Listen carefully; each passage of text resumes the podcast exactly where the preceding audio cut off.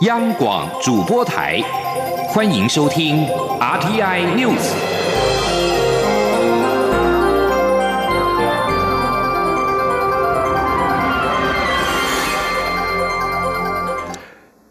各位好，欢迎收听这节央广主播台提供给您的 RTI News，我是陈子华。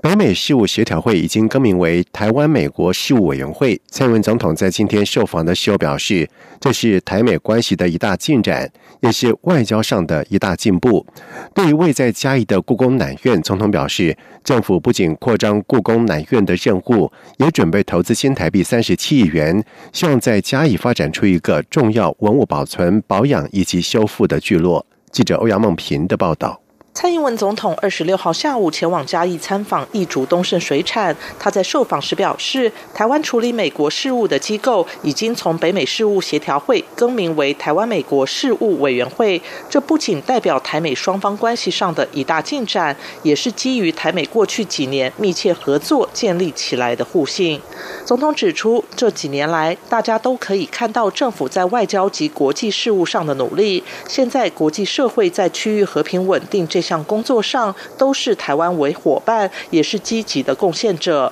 总统也感谢所有外交及国安团队的努力，现在终于看到成果。他并希望在经过三年执政的努力后，后续还有更多具体绩效与执政成果能够展现在国人面前。对于红海集团董事长郭台铭批评嘉义故宫南院变成文字馆，总统回应表示，他就任总统后到故宫南院至少两次，了解发展情况。他指出，马政府时代极度限缩故宫南院的任务，以至于故宫南院的发展受到限制。蔡政府接手后，不仅积极扩张故宫南院的任务，更交付新的任务，就是国宝的修复，并结合周边区域的开发，希望在嘉义发展出一个国宝。古迹或历史性文物修复的产业聚落。总统进一步说明，政府已经准备投资新台币三十七亿元，希望带进更多有修复经验的专业人员，并培育更多人才。未来也会持续加强故宫南院的任务及功能。对于有消息指民进党可能召开全代会，采征召的方式产生明年总统大选的提名人选，蔡总统则表示这些都是传闻。他希望中执会下次开会时能够赶快将初选相关事项做个决定，让整个程序往前走。中央广播电台记者欧阳梦平在台北采访报道。行政院政务委员唐凤在今天启程前往加拿大，受邀在开放政府伙伴联盟 （OGP） 年会演讲。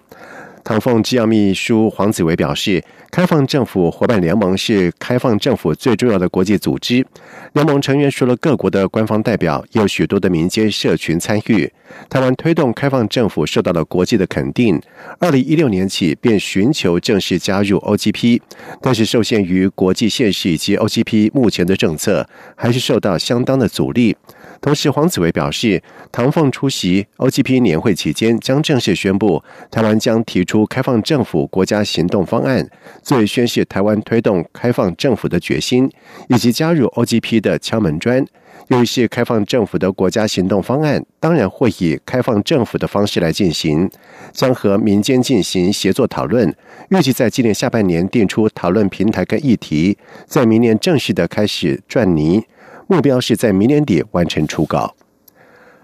民进党内总统初选的时程跟民调方式至今没有定论。蔡文总统初选发言人阮昭雄在今天表示，蔡总统一向尊重党内机制，二十九号的中指会非常的重要，他们有信心可以顺利进行，也期盼能够顺利完成各事项的决议。记者欧阳梦平的报道。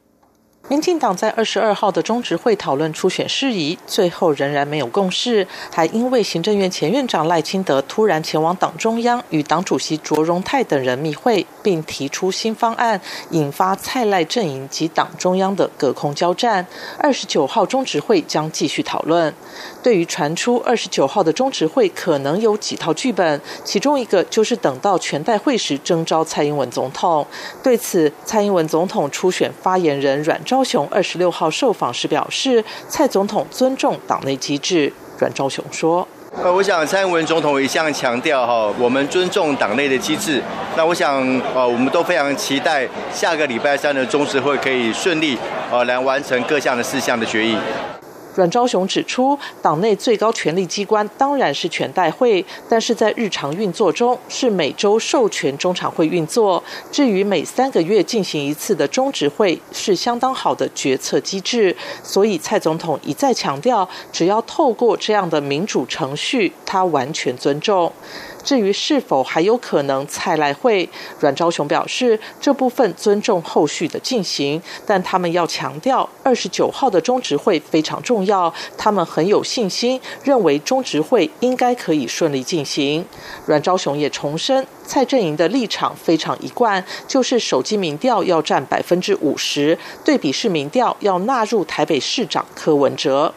另外，对于传出党中央有份机密民调显示，如果蓝绿一对一采对比式民调时，赖清德占有优势；但如果加入柯文哲，蔡总统明显占上风。阮昭雄说，他完全没有这个讯息。对于外传总统府秘书长陈菊拜访前总统李登辉，希望他协助化解初选的僵局，蔡正营也没有评论，只重申一加一大于二，基层支持者都非。常期待民进党可以团结，重要的是赢得明年的大选。中央广播电台记者欧阳梦平在台北采访报道。而在另外一方面，针对民进党中央邀请参与党内总统初选的蔡英文总统以及行政院前院长赖清德出席二十九号的中指会，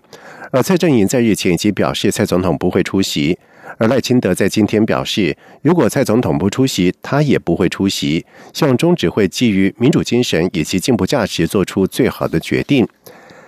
台北市长柯文哲访问日本进入到尾声，在今天上午前往了宫城县石卷市参访，了解石卷市在三一一地震之后的重建的情形。柯文哲表示，日本地方行政首长没有任期的限制，一旦地方建设所需要的时间拉长，政策也不会因为换人而大转弯。他认为，台湾政策常常大转弯的文化，遇到类似问题就完蛋。同时，柯文哲表示，一个重建计划的预算绝对不是地方足以承担。他同时也赞扬日本做法有板有眼。外传红海董事长郭台铭有意找立法院前院长王金平搭配参选总统、副总统。王金平在今天时再度表示，这是有人在放话，没有任何的根据。他也重申，他一以贯之，关关难过关关过，会参选到底。同时，郭台铭在今天也否认了相关的传闻。他说，他跟王院长是关公兄弟，都是讲义气的。不过，参选是兄弟，各登山各自努力。